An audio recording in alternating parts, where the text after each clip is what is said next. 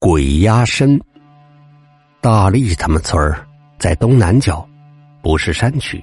村前有条路，四十分钟的车程可到达市内。村里的房屋是那种一排一排的规划好了的，户与户之间不过几米距离，邻居之间经常走动串门那个时候，感觉村里那么的宁静祥和。阳光也是那么的明朗，每天中午家家小烟囱升起的炊烟，给人的感觉就是岁月静好。然而，自从那件事后，大力感觉所有都变了。即使大太阳天，村内也是安静的像一潭死水，没有生气。那时大力读小学二年级，村东头有个女人难产，大人孩子都没保住。怪事从这时候开始的。自这事儿之后，大力敏感的发现村里边变得死气沉沉的，而且隔三差五村内就会死一个人，死因很多都是非正常死亡。大力隔壁有个女孩，大概是读初中，死的毫无征兆。头一天在坟地玩的时候，还看到她路过，去邻村的中学上学。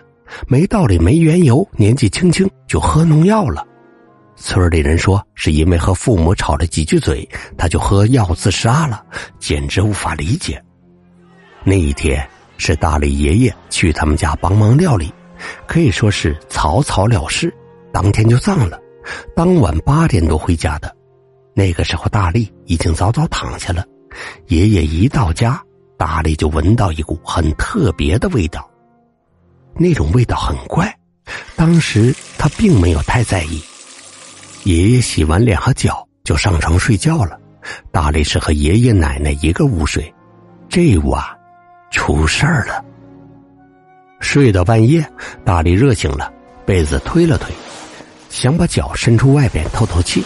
没多久，就感觉有人用尖尖的指甲戳他脚底板。一开始以为是错觉，大力翻了个身。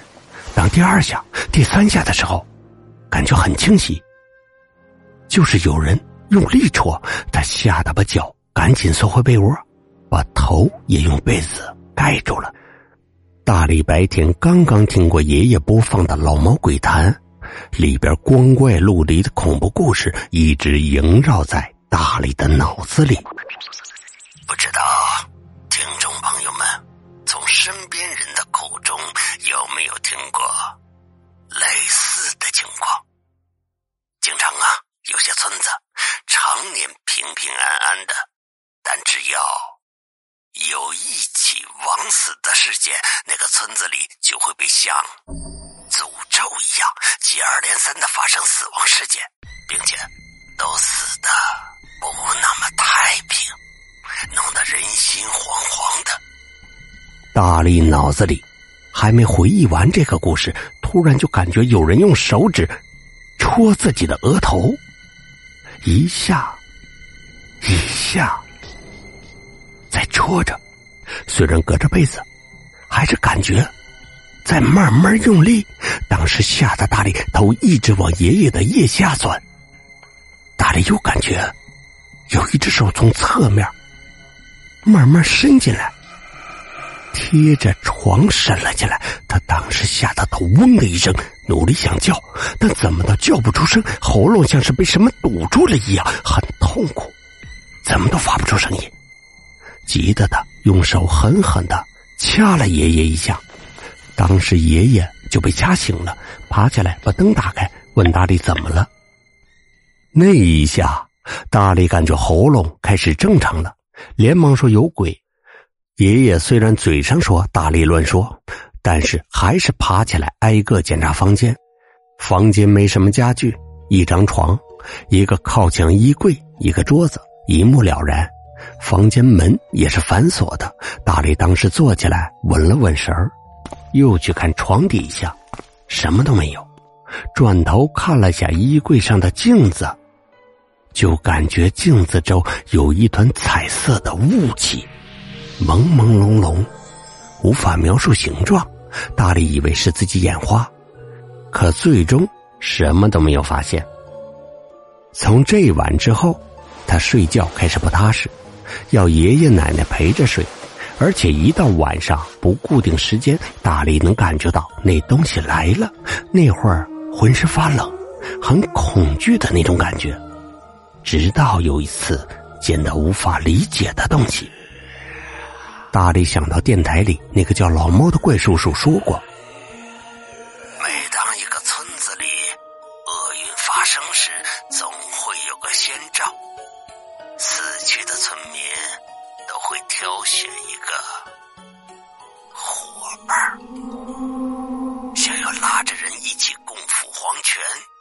在这期间，他会缠着自己选中的那个人，直到将人折磨死。从那次之后，大力每天晚上房间灯从来不关，虽然害怕，但还是能昏昏沉沉的睡着了。半夜，也不知是几点，大力觉着那种感觉又来了，全身冷的像一块冰，头皮也是麻麻的。睁开眼睛，还好灯一直开着，他睡在爷爷奶奶中间。这个时候，大力看见窗户对面白墙上站着一个人，准确的说，应该是一个人的影子，黑色，很清晰。背着双手看着他，一动不动。大力想喊，但喉咙又被堵住，完全发不出声来。头感觉要炸开了，就听到心脏跳得很剧烈、很响。整个人完全愣住了。于是大力又狠狠的掐了下爷爷，爷爷哎呀叫了一声，那影子就消失了。到现在，大力也搞不清楚。为什么有人站在墙上，而且门窗都是锁死的？真的，你们没经历过那种场景，那种感觉，真的无法形容那种恐惧。大力只能无数次在心里祈求：别再缠着我了，我不想跟你当伙伴，求求你放过我吧。后来家里为大力求过签，烧过香，都没有用。每晚的东西来的时候，他都能感觉到。没办法，大力全家搬到了市里，才摆脱了那东西。离开后，村里又接连死了几个人。因为害怕，不久村里人请人在村东北角坟地上建了一个庙，请了一些和尚住在里边，才停止了莫名其妙的死亡事件。